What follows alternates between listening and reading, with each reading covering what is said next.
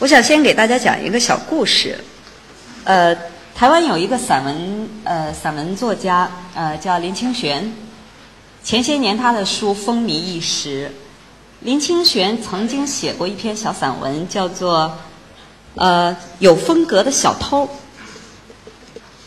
他是呃他年轻的时候，林清玄年轻的时候是一个记者。有一次他他去警察局遇到一个小偷，刚刚被抓到的小偷。这个小偷做了做的案件可能超过一千件案子，才第一次被抓住。那然后警察就给他看一堆的作案现场，要他自己去确认哪一个 case 哪一个案子是他做的，哪一个案子不是他做的。然后这小偷就看看一下，嗯，有一些作案现场就还是整整齐齐的。他说，嗯，这个是我做的。然后呃，还有一些案子就是翻的那个家里边被翻的乱七八糟的。然后他就说。这不是我做的，这不是我的风格。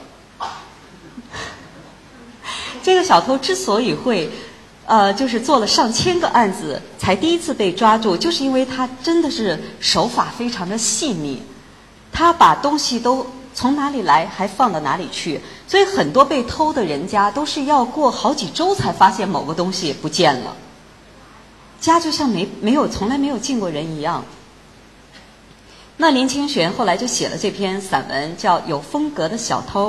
他就说，一个在偷东西的时候都能够如此细腻、如此有风格、如此有个性，并且能够坚持自己的风格，这是一个多特别的人呢？如果他把这样的精力放在其他的事情上，相信他一定会是一个非常成功的人。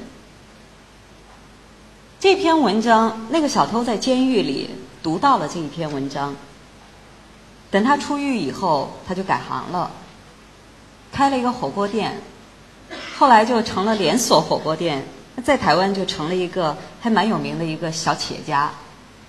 后来他邀请林清玄去他那儿吃饭，宴请林清玄，就是要感谢他。他说。我在监狱里读到你的那篇文章，谢谢你帮我发现了我的一个盲点。原来只知道自己偷东西偷的还不错，没有想过其实自己还可以干别的。其实这个就是期待效应。呃，罗森塔尔就做了相应的三个研究，一个心理测试。罗森塔尔做的第一个测试。更加能够体现期待效应。他把两个，呃，他把学生分成两个组，一个组他们是用那个老鼠来做迷宫实验，在心理学的测试里边、实验里边，迷宫实验是用的非常多的一个。这两组学生分别被告知。：A 组，你们的实验对象是聪明鼠，这是一个特别品种，这个族群的老鼠。要比其他的老鼠聪明很多，而另外 B 组的学生被告知，你们的实验对象是笨拙鼠，就很笨的老鼠。这个组群是所有的那个老鼠品种里边最笨的一个。结果，他们的实验屡屡被证明，聪明鼠就是聪明，很少犯错。笨的老鼠就是笨，总也走不出那个迷宫。这个实验被反复做了很多次，每一次的结果都是一样的。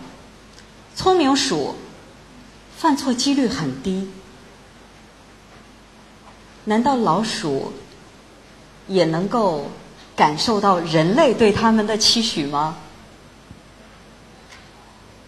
我不知道是不是这样，但是。我们可以看到，在整个实验过程中，这些学生的态度是不一样的。这些做实验的学生是不一样的。被分配到聪明鼠的那一组的人，他们会更积极、更热情地投入到这个工作中，会想到更多的方法去引导那些老鼠穿完成这个实验。而被分配到笨拙鼠的那一组学生就没什么热情。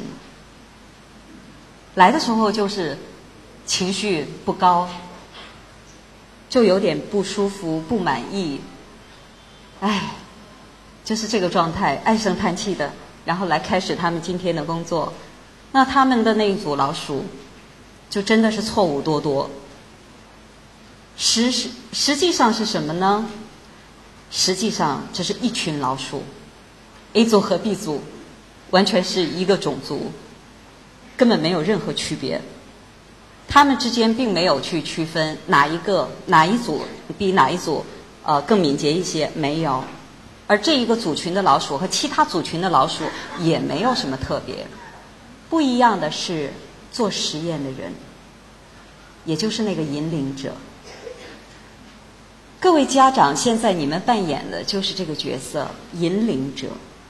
那么，孩子要朝向哪个方向，其实是你引领的结果。接下来我们就会讲，我相信每一位家长脑袋里边想的。头脑里边想的一定都是我当然希望我的孩子好，我希望他优秀，我希望他成功，我希望他快乐。但是，你心里也是这么想的吗？或者说，你是不是准确的传递出了你所想的呢？